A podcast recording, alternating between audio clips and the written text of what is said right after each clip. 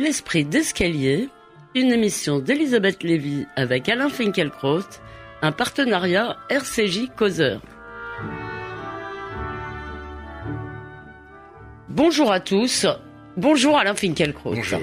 Ils sont partout et c'est une fois de plus le monde qui nous le dit. Mais en ce début d'année, notre quotidien, notre quotidien paroissial varie les plaisirs. Il ne dresse pas une liste de réactionnaires plus ou moins néo, mais livre, je cite, une enquête sur la nouvelle pensée conservatrice, incarnée notamment par le philosophe Jean-Claude Michéa et les jeunes gens que celui-ci inspire, très divers au demeurant.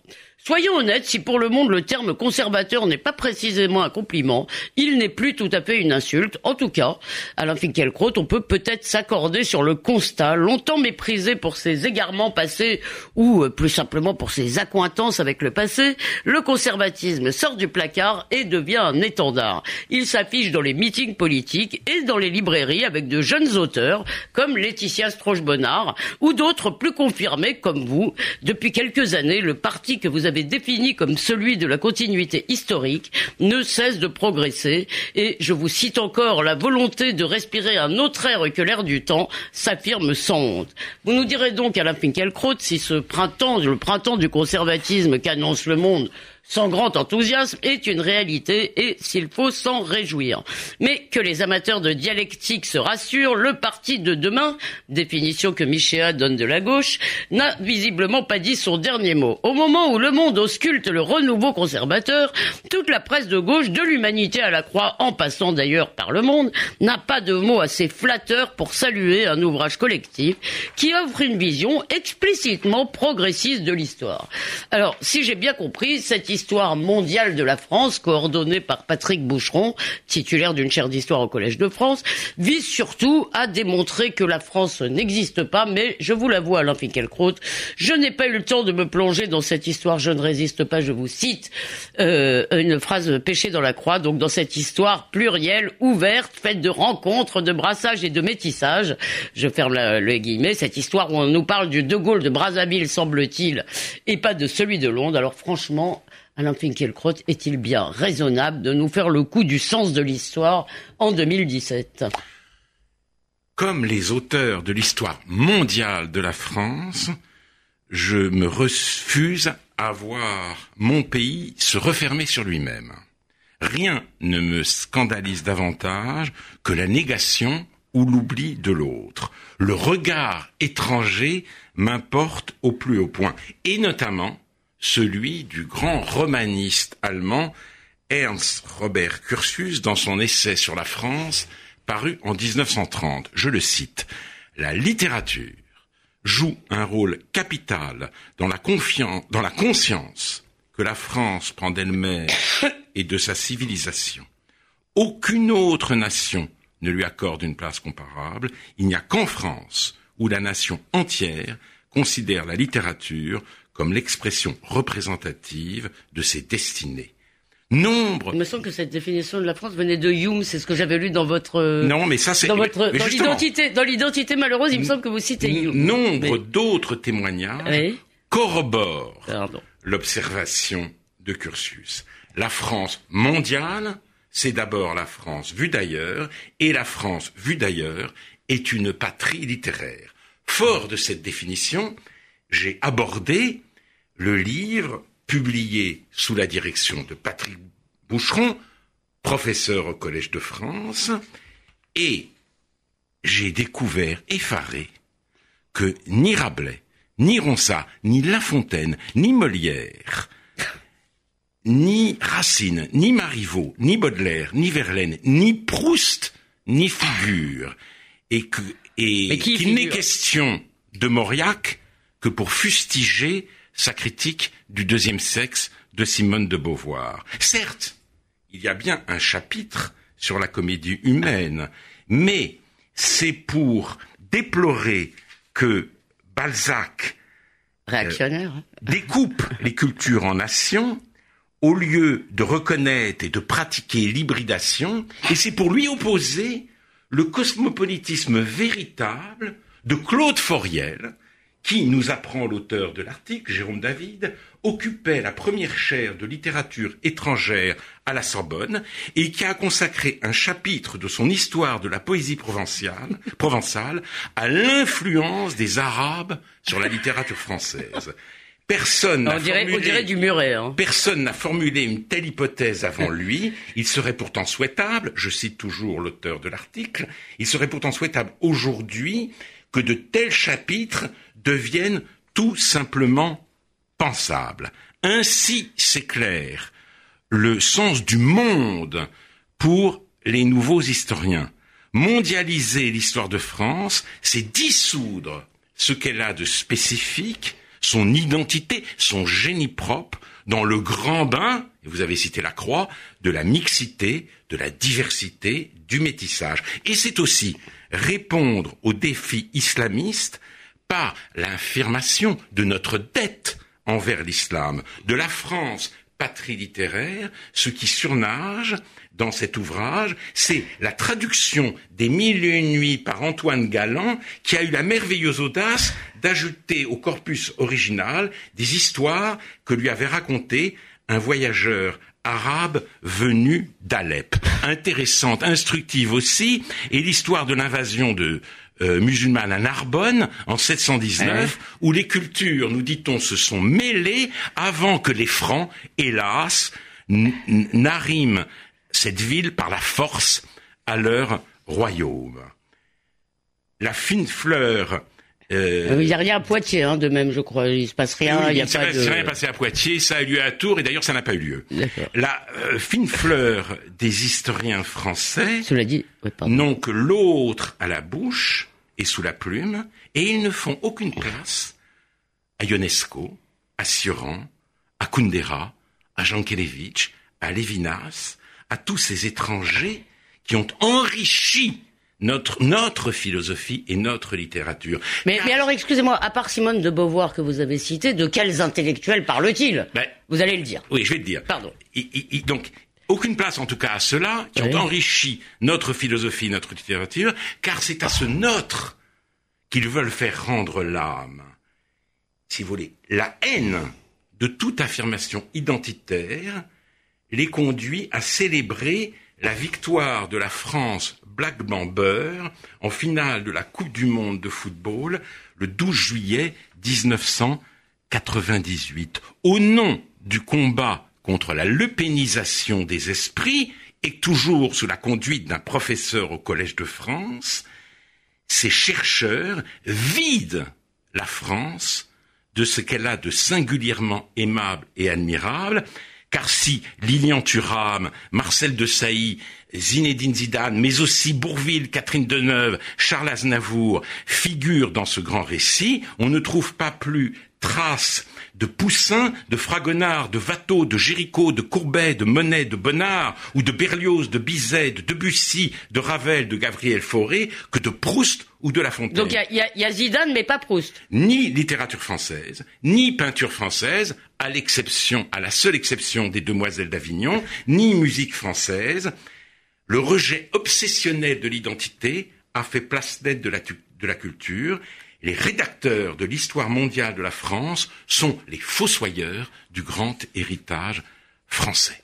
Alors, euh, sans doute, d'ailleurs, c'est un peu fait contre vous, hein, comme le dit Laurent Geoffrin. il dit il faut prendre à revers tous ceux qui veulent faire de l'histoire le porte-drapeau d'une nation ou d'une identité.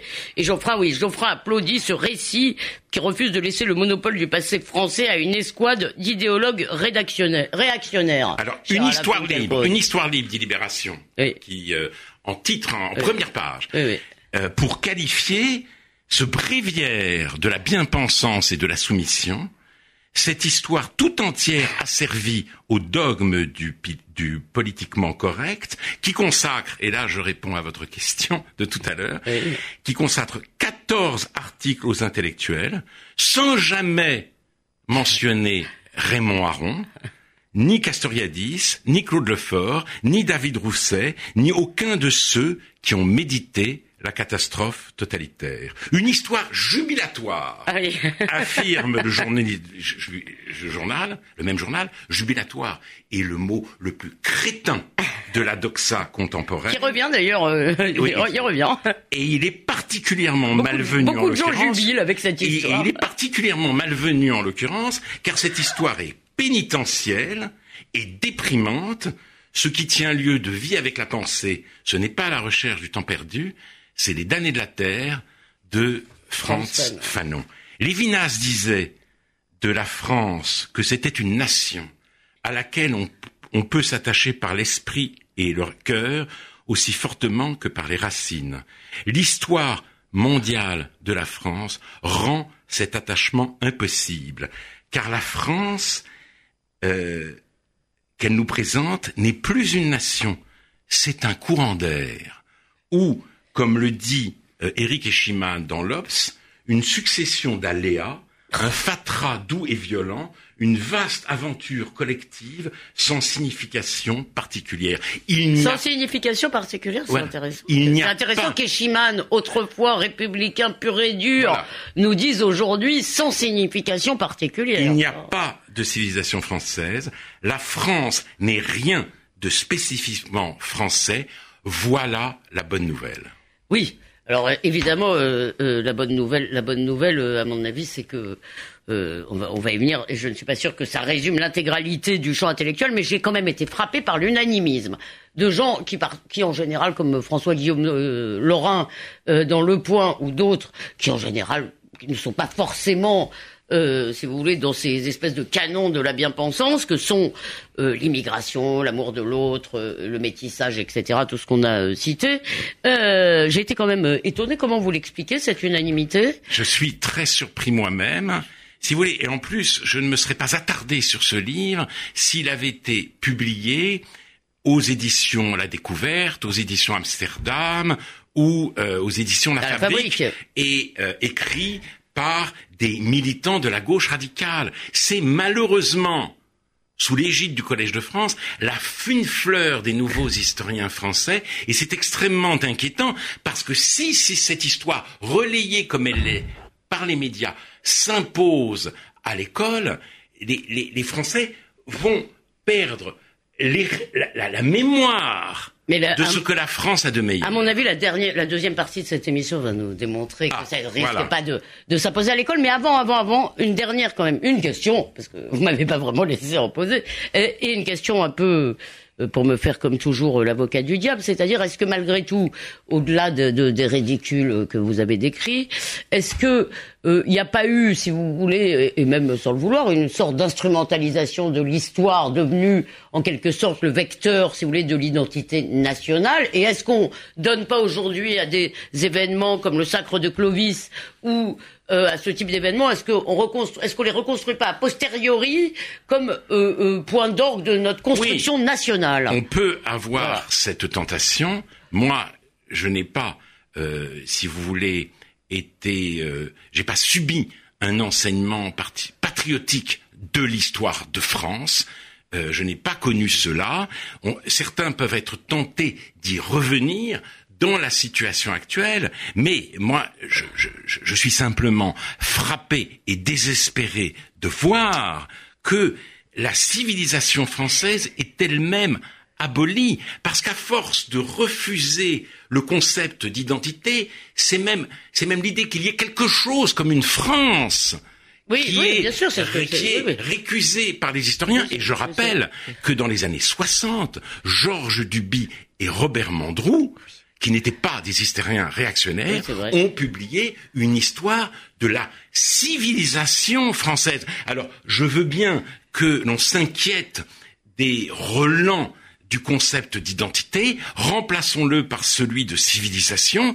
Ça, euh, cela nous conduira justement à prendre en considération ce que la, ce que la culture française a produit de meilleur, mais c'est aux antipodes de l'histoire mondiale de la France. Alors permettez-moi de dire que nous n'allons pas renoncer, nous allons d'autant moins renoncer au signifiant identité qu'il est gravé pour l'éternité au fronton d'un de vos d'un de vos très bons livres, d'un de vos meilleurs livres peut-être.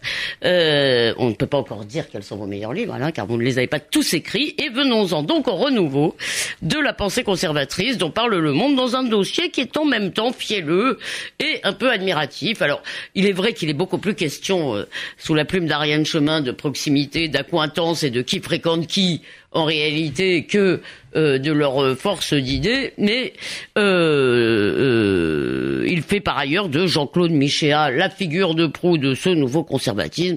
Et la première chose à la Finkielkraut, j'aimerais que vous me disiez que vous a inspiré ce dossier, plus largement, si vous croyez, si vous ne voyez pas, vous aussi, un renouveau de cette pensée conservatrice dont vous êtes un peu un exemple.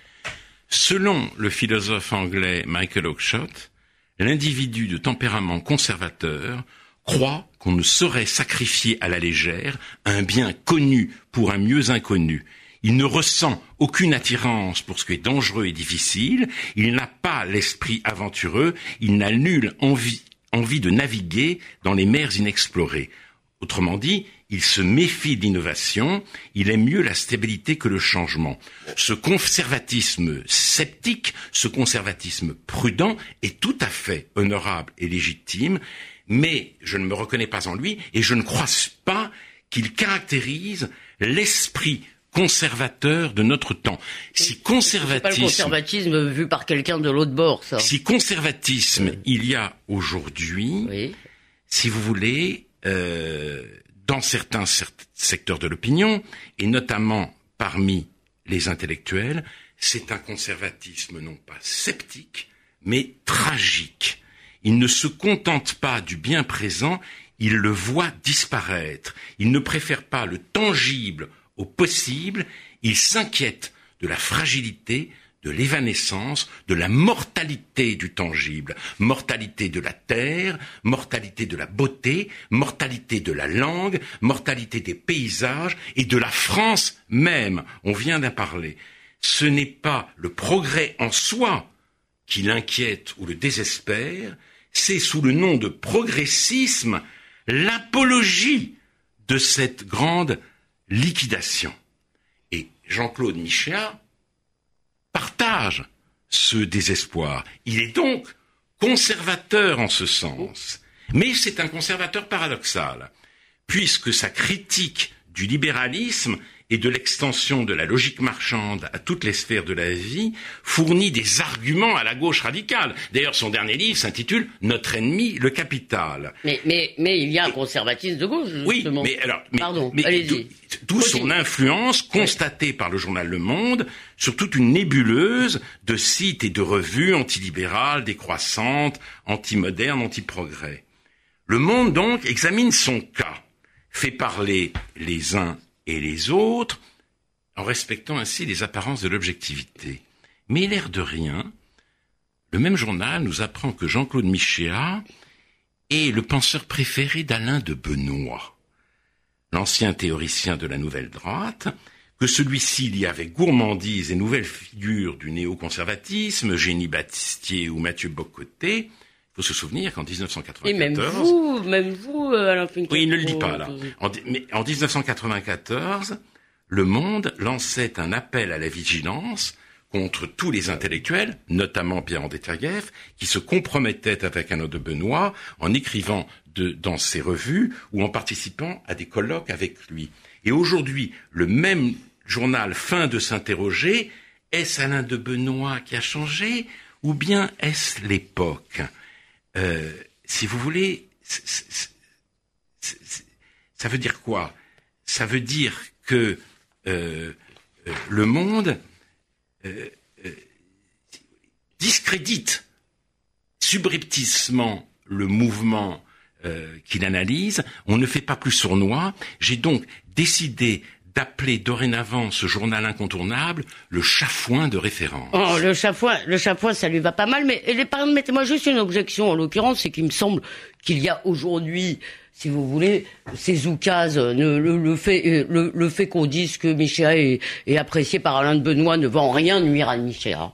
Et par ailleurs, je vous invite tout de même euh, euh, euh à regarder les gens qui s'expriment dans Éléments. Vous avez des gens tout à fait euh, non mais les gens, les gens résistent, euh, les gens résistent à ces oukages. Voilà. Je dis simplement, je, je, je, je, dénonce une certaine pratique. Alors Alain de Benoît, je l'ajoute, est un intellectuel de grande valeur injustement boycotter, mais il y a quelque chose qui me met moi-même très mal à l'aise dans, euh, si vous voulez, euh, son anti-américanisme forcené, dans son hostilité néo-païenne au judéo-christianisme, dans son amour sans nuance pour tous les penseurs de la révolution conservatrice allemande. Mais c'est bien pourquoi, si vous voulez, la benoîtisation subreptice des jeunes conservateurs est un procédé chafouin et inqualifiable. Mm. Mais euh, mais, mais en même temps, vous, vous admettrez quand même qu'il y avait aussi dans ce traitement un peu d'admiration. Vous avez raison pour le fiel et pour le chapouin. Il y a euh, toutes, des, toutes sortes de petites notations, mais vous voyez bien qu'il y a aussi une curiosité qui n'est pas exactement la même hostilité qu'il y avait il y a dix ans pour les réactionnaires. Si peut-être, peut-être. Ils sentent quelque chose, mais alors justement, essayons nous-mêmes de réfléchir euh, ce nouveau paysage intellectuel.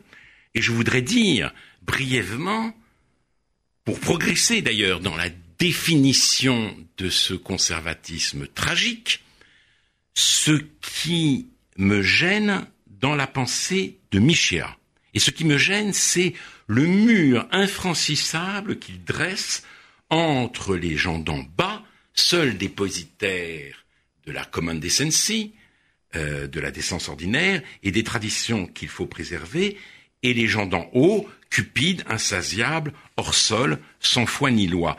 Comme si, si vous voulez, euh, nous, euh, nous ne devions rien à... Comme si, pardon, la culture, l'art de vivre ne devait rien à l'aristocratie, à la bourgeoisie, à ce qu'on appelait autrefois les classes supérieures. Et comme si, et comme si la cupidité était l'apanage euh, des seuls haut, si vous voulez. Ce qu'il a, c'est surtout il y a une, idéalisation un peu comme ça du, du, du, peuple chez Michel qui est toujours un peu. Alors justement d'ailleurs, il est dommage que ce fervent lecteur d'Orwell ne fasse aucune place à un autre grand intellectuel anglais issu des classes populaires, Richard Hogarth, l'auteur de La culture des pauvres. Dans son chef-d'œuvre autobiographique, 33 Newport Street, Hogarth rend hommage au monde dont il vient, mais aussi au lycée qui lui a lui euh, ouvert l'esprit. Du fait de ses études, il n'y a plus été possible d'être l'indigène à part entière de ce monde, et ce n'est pas à regretter, dit-il, car, selon son expression, il a goûté aux fruits défendus. Alors, ça date de quand, ce livre que vous allez nous citer Ce livre est assez euh, récent. Il, a été publié. il est vivant, non, il est mort. Il, y a. Euh, il a été euh, publié en 1991, la première traduction française, aux éditions du Seuil. Je connaissais même pas son nom. Alors, et alors lisez-nous, lisez-nous un extrait. On a, on a quelques, on a quelques minutes. Je voudrais vous en lire un extrait. Sans vous sentir supérieur ou méprisant, écoutez vous-même et soigneusement les conversations des hommes sur un chantier de construction, les enthousiasmes et les rejets limités, les discussions sans fin au sujet de la dernière émission de jeux télévisés ou des révélations scandaleuses de leur journal. Sur la famille royale, le sport, le monde du spectacle. Nous sommes en Angleterre. Dont la répétition donne à penser qu'elle touche à quelque chose qui dépasse les aspects superficiels de l'existence, les bavardages sur le sexe, non moins conventionnels et non moins interminables, la routine du langage grossier, lui-même en grande partie d'origine sexuelle, les réactions bornées aux positions politiques simplifiées présentées par la plus grande partie de la presse populaire et colportées dans le groupe. Voilà à quoi vous avez eu la chance et l'énergie d'échapper. Mais ceux qui sont restés là méritent mieux que cela et ne sont certainement pas aussi stupides que le donne à penser la nourriture spirituelle commerciale qu'ils reçoivent. En elles-mêmes, leurs conversations ne sont pas plus conventionnelles et pas plus répétitives que celles qu'on entend dans de nombreux clubs de golf. Vous vivez mal, mes amis. C'est une honte de vivre comme cela. La noble et respectueuse exhortation que Tchekhov adresse à ses compatriotes est juste, mais n'est pas à notre portée. Et il faut dire encore qu'on trouve dans ce genre d'endroit des individus que ce macaroni inépuisable d'informations fragmentées et idiotes, mijotant dans un bouillon tiède d'opinions reçues, n'a pas empêché de parvenir à une sorte de sagesse qui leur est propre. Alors ce macaroni, ce macaroni inépuisable d'informations fragmentées et idiotes mijotant dans un bouillon tiède d'opinion reçues. Oui, il était énervé. Hein. Hogarth, Hogarth en est sorti. Hogarth en est sorti. Sans aucun mépris, pour, comme vous le voyez bien, pour ceux qui vivent dedans. Il a, qui vivent dedans. Il a enrichi son héritage. Et c'est ce grand héritage, ce fruit défendu, qui est aujourd'hui dénigré, empoisonné par ceux-là même qui ont pour mission de le faire goûter aux générations nouvelles. Et ça nous ramène à cette histoire mondiale de la France. Mais vous pouvez que le Collège de France a estampillé. C'est vrai, euh, vous avez raison, mais vous pouvez pas faire tout à fait ce reproche euh, euh, à Jean-Claude Michéa. Pas du tout. Voilà, donc pas complètement en tous les cas. Voilà. Du moins, j'aimerais dans une discussion avec Michéa, si vous voulez pouvoir opposer Hogarth à Orwell et pouvoir lui dire que nous devons aussi quelque chose aux gens d'en haut parce que la culture a été n'a pas été a été produite euh, par des bourgeois. Certes, des gens du peuple y ont participé, mais minoritairement. Et de cela, il faut être aussi conscient. Alors, euh, malheureusement, cette émission est vraiment trop courte, donc j'invite ceux qui ne l'ont pas, les auditeurs qui ne l'ont pas déjà fait, à écouter Réplique d'hier, dans lequel vos euh, receviez euh, et Mathieu Laine. Euh, c'est une émission déjà un peu frustrante par sa brièveté. Vous pouvez également, pardonnez-moi, mais vous référer au dossier passionnant que, que Daoud Bourzala euh, consacre au conservatisme, le conservatisme, une idée neuve en Europe euh, dans le numéro de Causeur. Vous y trouverez aussi un article de Philippe Reynaud, un article sur Burke. Euh, parce, et peut-être reviendrons-nous euh, sur euh, ce poisonnement conservateur et sur, je voulais vous interroger Alain Quelcrotte, sur l'attachement à l'attachement en fait, qui, que, l'on voit euh, poindre partout, mais euh, le, temps, le temps nous manque.